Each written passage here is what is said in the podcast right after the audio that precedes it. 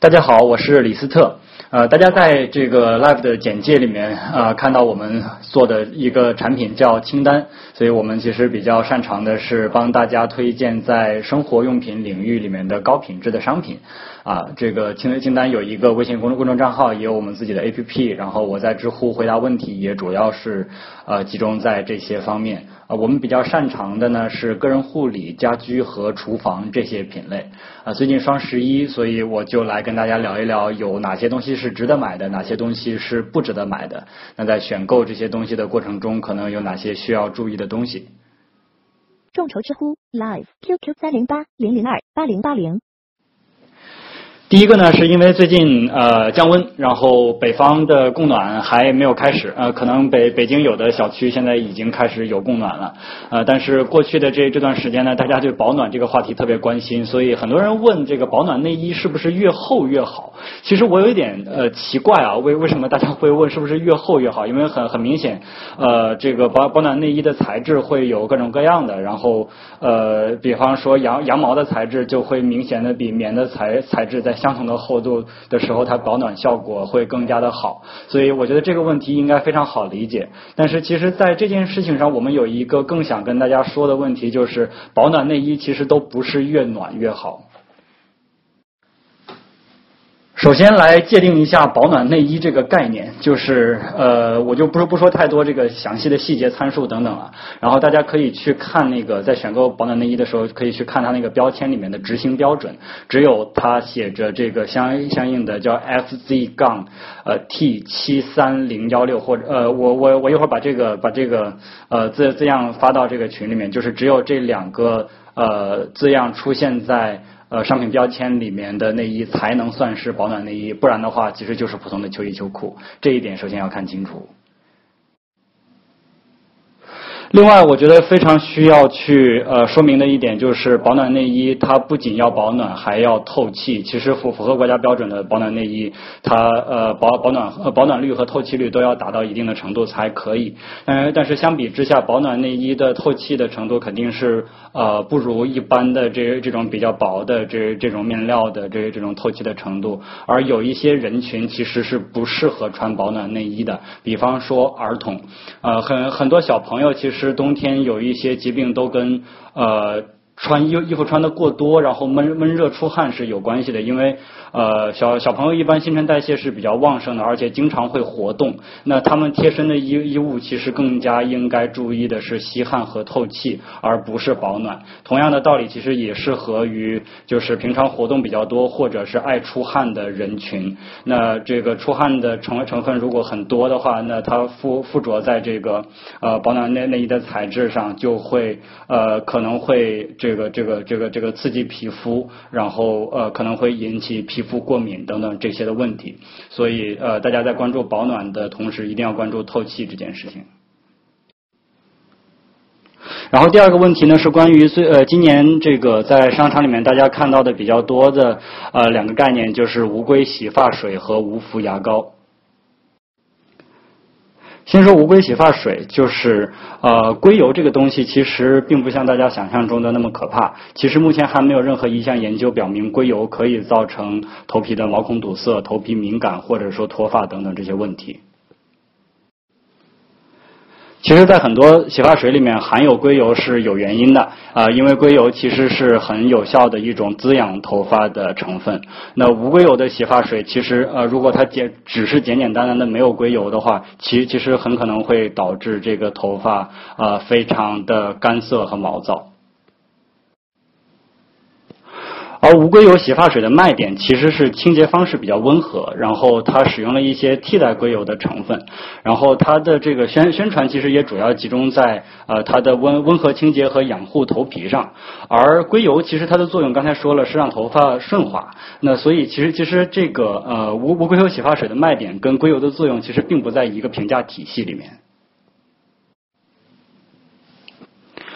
而硅油会有的一个副作用，其实是它会附着在发丝上，所以它会让头发变重。所以如果你一呃平常的头发是就比较扁塌的话，其实呃用硅油含硅油的洗洗发水可能会加重这个现象。但但是如果没有这个问题的话，其实就不用在意这件事情。嗯呃，接下来说那个呃含含氟和无氟牙膏的问题，其实跟呃含硅油和不含硅油的这个洗发水的问题有点类似，就是在牙膏里面添加氟化物其实是有原因的，因为氟化物是能够非常的好的预防龋齿的一种呃物质。而氟化物只有过量才是有害的。那这个呃每每天如果是用含氟牙膏刷两次牙的话，其实呃你的口口腔里面的氟的浓度不会过量，不不会超过安全值。呃，所以大家用这个含氟牙膏的话，其实可以放心。呃，但是对于儿童来说，其实是不是特别建议使用含氟牙膏的，尤其是三岁以下的儿童。呃，但是这个主要的原因其实是呃过于过于过于低龄的儿童在呃用用牙膏的时候会吞咽，那这个氟氟化物吞咽下去会有一些其他的影响。然后第三个问题啊是关于面膜的，呃，有人问说面膜天天使用会怎么样，值不值得在双十一多囤一点？首先要明确的一点就是，其实不建议大家天天用面膜。呃，我们建议的面膜的使用频率是每周两到三片，每次十到十五分钟。而如果你是敏感肌肤的话，那合理的频率应该是每周一到两次，每次八到十分钟。关于面膜，大家先知道一点，就是它最主要的、最基本的功能其实是保湿啊，因为它就是面面面膜敷到脸上，会给皮肤制造一个呃短短时间内一个相对封闭的呃相对高温，然后比较高湿的这么一个环境，然后这个里面的小分子物质就会比较容易渗透到呃皮肤表面的这些细胞细胞里面去。那大家知道最最容易穿透的其实就是像啊水这样的物质，所以。它其实其实呃，你会明显感觉到敷完面膜之后，呃，这个皮肤的这个呃水润的程度会呃很明显的会变变好，但是这件事情并不会持久很长时间。而与此同时，除了水之外呢，其实一一些比较有穿透性的脂溶性的呃物质，比方说一些酸类或者一些这个防防腐剂的成分，在你短时间内大量使用面膜的时候，其实也会呃通过角质层渗透到你的皮肤内部去，会对你的皮肤造成比较明显的刺激，然后从而产生一些诸如皮肤敏感啊、泛红啊、刺痛啊等等的这些问题。呃，而而且当你的呃皮肤的角质层大量吸收水分之后呢，毛囊口的这些细胞可能因为吸吸水膨胀，导致毛囊口的急性堵塞。那毛囊口堵塞之后，它内部的皮脂腺产生的油脂就没有办法顺利的排出去，就会堵在就就就会被堵在毛孔内部，导致毛囊口发炎。所以这也是我们不建议啊大家天天或者呃太高频率使用面膜的原因。然后落到说双十一应不应该囤面膜这个问题上啊，呃帮大家算一个账，就是呃，我们假设一片面膜是二十块钱，那么三十片面膜就是六百块，其实也就是大概相当于一瓶入门级精华的价格了。除了刚才说的像呃简单的这种保湿作用之外，其实大家更关注的是里面的呃面膜里面的这个精华的成分。那根据刚才算的这个账，其实双十一你囤面膜还不如狠心买一瓶精华来用来的划算。然后接下来一个问题是关于加湿器的，那是不是说雾气越大的加这个加湿器，它的加湿效果越好呢？其实市面上最常见的加湿器有三种，一种叫直接蒸发式的，一种叫超声波式的，一种叫电热式的。啊，我们先排先排除一个这个这个呃特别不推荐的，就是电热式的，它的原理其实就是烧开水啊，然后因为它耗能特别大，而且效果一一般，所以我们呃就是呃不主要讨论它。然后就看大家在生活中平常看到的这种呃会冒白雾的这种加湿器，其实都是超声波式的加湿器。那它的原理其实是通过这个超超声波的震荡去产产生这个呃微微小的水滴，然后水滴才会聚合成白雾，然后来呃散散播到空气里面去帮助空气加湿。但是这一种加湿器有一个很明显的缺陷，就在于它的水雾不会喷很远，一般在半米左右就会落到地上。而另外一种这个直接蒸发式的加湿器呢，其实在使用过程中你不会看到任何的迹象，不会看到白雾，除了你看到湿度计的示数在不断的上升。其实这样的加湿器，它的在呃对于整个空间里面的加湿效果会比超声波加湿器更加的好，因为它呃里面里面通常会有一个风扇，可以把湿气吹到更远的地方。啊，一会儿会集中回答大家的问题的。我刚才看到一个问题，就是睡眠面面膜的问题。呃，睡眠面膜是可以用的，它可以在夜间给皮肤一个比较好的补水和保湿，但是跟刚才说的道理一样，也不要天天用。众筹知乎 Live QQ 三零八零零二八零八零。啊，然后呃说呃再下一个问题，关于胶原蛋白的啊，大家可以基本上认为胶原蛋白这个东西是没有什么用的，无论是涂在皮肤上的还是口服的胶原蛋白都没有太明显的呃保健或者美容效果。首先说涂在这个皮肤上的胶胶原蛋白，因为大家知道蛋白质是大分子物质，而我们的皮肤既不是消化器官，也不是吸收器官，所以它没有办法直接去吸收像蛋白质这样的大分子物质，所以你涂到脸上是不会帮助你的皮肤增加胶原蛋白的含量的。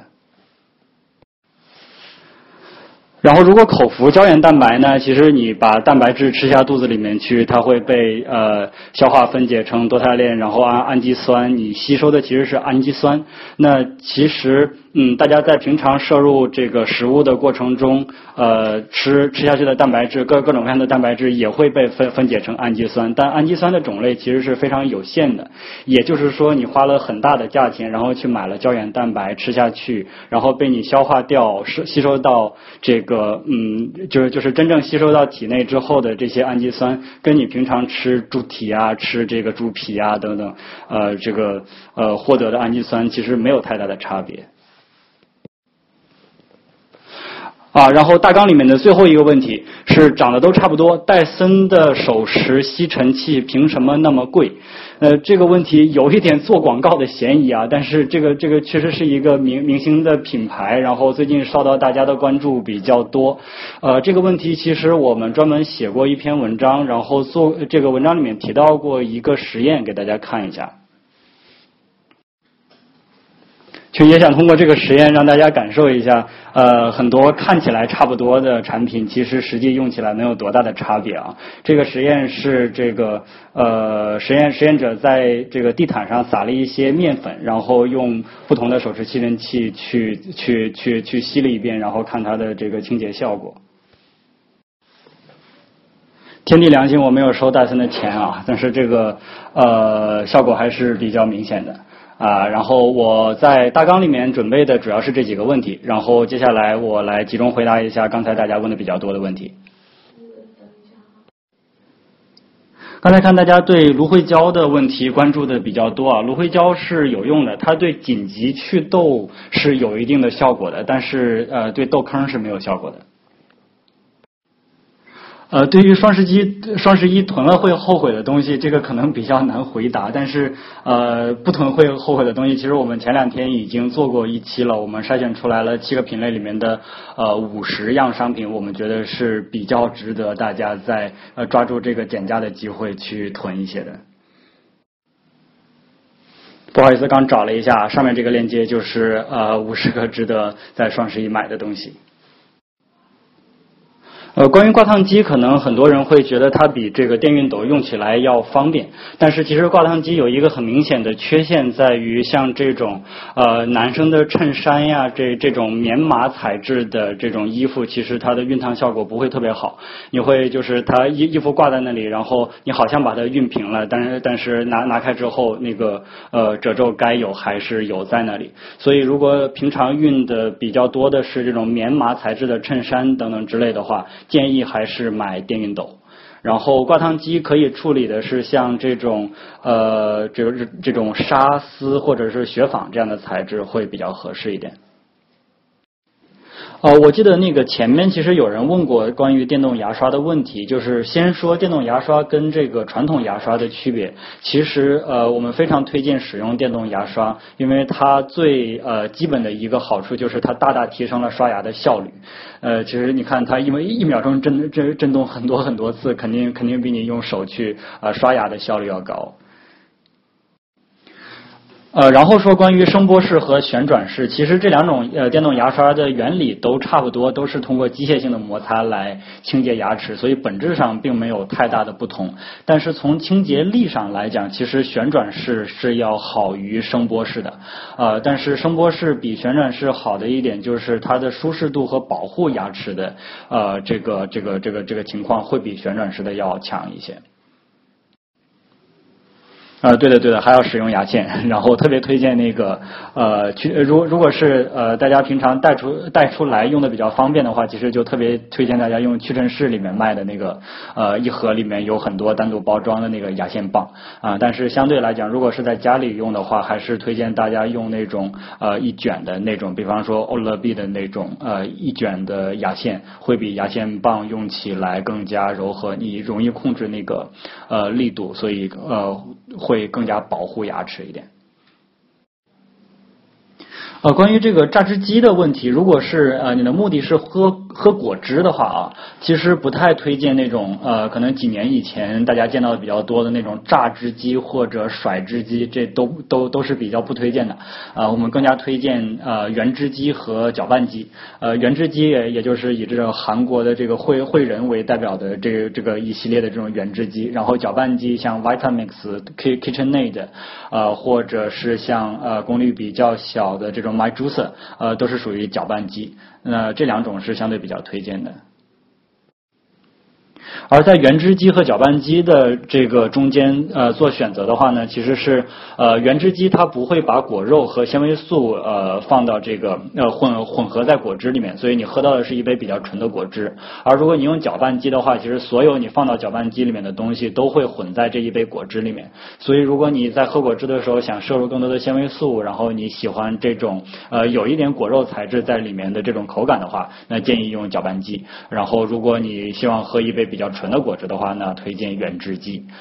呃，然后再多说一点，就是其实我们做过一个实验，就是在这个呃非常贵的这种两千块钱以上的搅拌机和像像 Vitamix 和 KitchenAid 这种搅拌机和比较便宜的这种 My Juicer 之间的对比，其实如果你只是喝果汁的话，呃，完全可以买一个便宜的。但是如果你想在家里面做冰沙，那 My Juicer 其实是呃不能碎冰的，你把冰块放进去它是搅不动的。所以如果要喝冰沙，记得买功率比较大的那种 比。较贵的那种那种搅拌机，呃，或者在市面上呃常常被称为叫破壁机啊，要认准这样的搅拌机去买。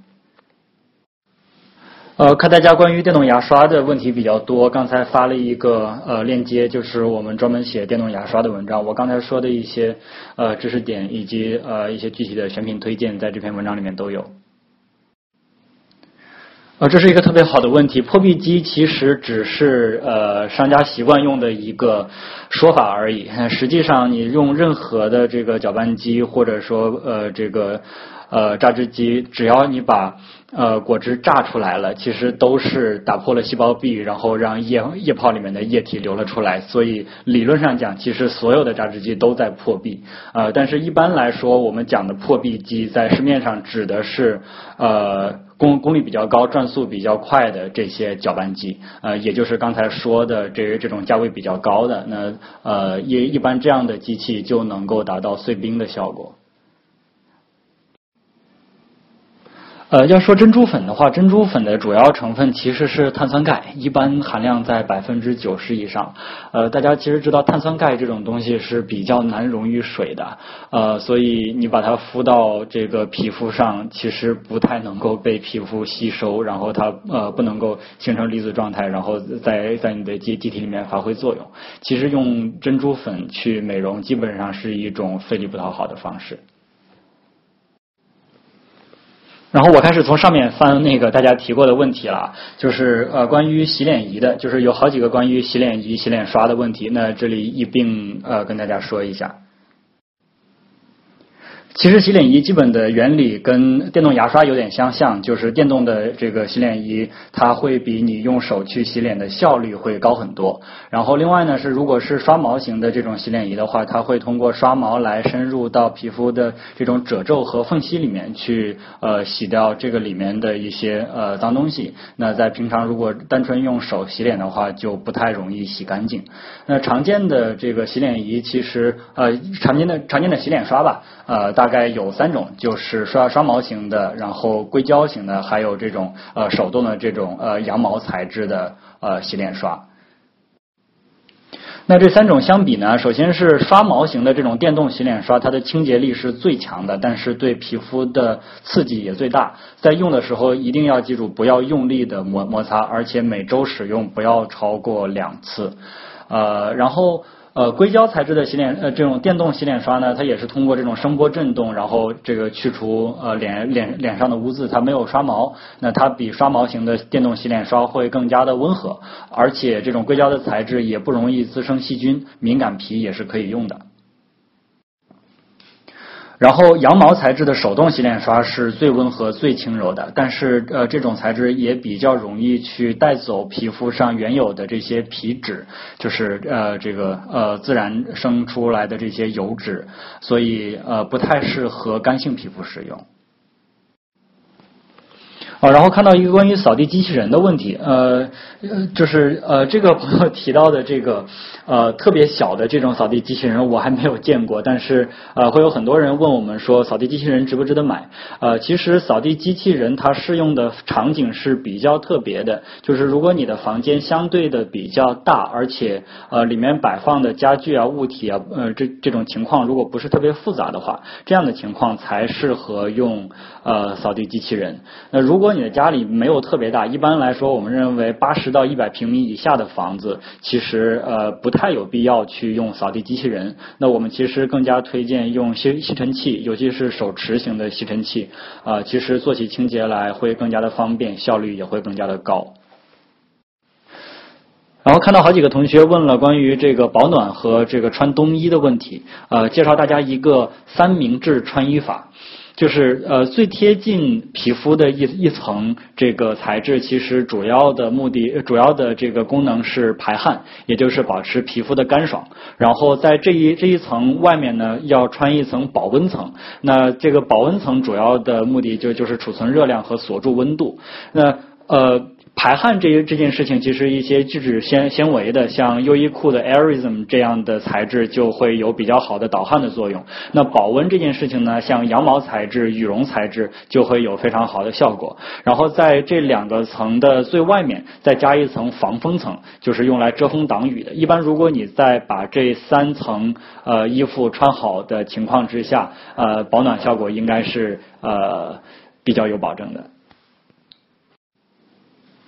啊，吹风机，吹风机，呃，吹风机，负离子吹风机，它其实是通过负离子之间的相互排斥的作用，让头发变得更加顺滑和服帖的，它还是有比较明显的效果，大家亲测都是感觉很有效的。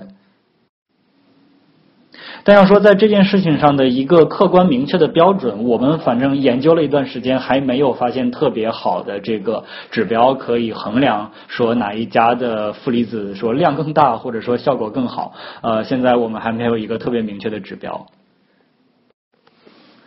蒸脸器其实就是呃让水雾化，然后这个呃去去给脸起到一个保湿补水和舒缓的作用。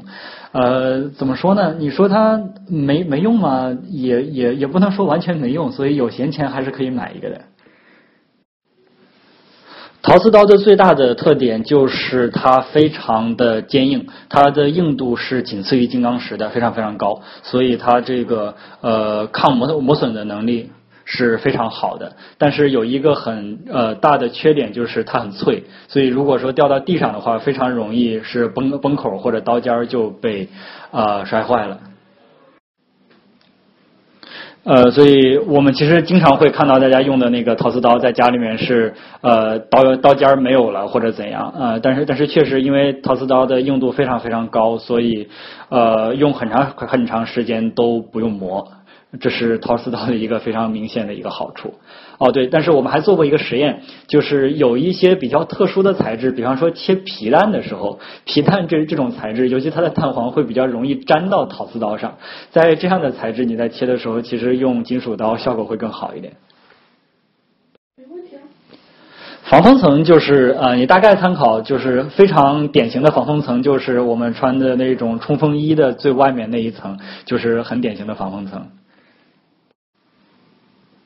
啊，刚刚我记得有一个同学问过空气炸锅的问题，对我找了半天，终于找到了。呃，空气炸锅就是一一定要讲一下，它本质上其实就是个小号的烤箱，能够把平常不用很多油就没办法炸的东西，用比较少的油就可以。呃，做到一个相对比较理想的效果，也就是说，它如果你你想做成一个比较好的效果，其实还是要放油的。呃，但是这个东西其实价格偏贵。呃，一个空气炸锅的价格其实一般来说可以买两个烤箱了。呃，而且它的噪音比较大，然后更加重要的是，呃，其实它里面的温度非常的高，所以相对来说，在一些食材里面，它更加容易产生致癌物质。啊，所以考虑到这些问题的话，我们其实不太推荐。去买一个空气炸锅来用。呃，像这个问题，我们比较难预测说，呃，相比之下到底哪一边呃价格更低。但是可以提供给大家的一个信息就是，如果要到 Amazon 上面去买东西的话，呃，现在除了美亚，其实也可以到。呃，应该是呃黑黑五的时候就就可以到英英亚去买东西，然后如果你有那个 Amazon Prime 的那个服务的话，其实是用英国当地的价格，然后还免邮费的，这个很可能可以买到非常非常便宜的东西。呃，鞋子大家根据实际的情况，因为呃运运动鞋啊、皮鞋啊等等，这个情况比较的多，比较的呃一言难尽。但是关于袜子说一点，就是保暖效果，呃，我们认为最好的一般是羊毛材质的袜子。那如果是呃呃相相相等或者相似厚度的袜子的话，羊毛材质会比像棉呀或者聚聚酯纤维这样的袜子保暖性能会明显的好很多。呃，关于取暖器，我们其实呃有过一篇文章讲的非常的详细，稍等我把这个链接也发到群里面来。就今天时间比较短，就是刚刚刚这段文字其实是提前写好的啊。呃，对于一些特别具体的问题，可能一下子没有办法给出特别这个呃详细的回答，尤其是对于一些呃非标程度比较高的品类呃，但是大家可以平常多关注我们的微信公众账号，以及呃我在知乎上会有针对性的回答一些问题。然后大家如果有平常有一些这种呃商品选购方面的问题呢，也可以随时跟我联系啊。谢谢大家。众筹知乎 Live QQ 三零八零零二八零八零。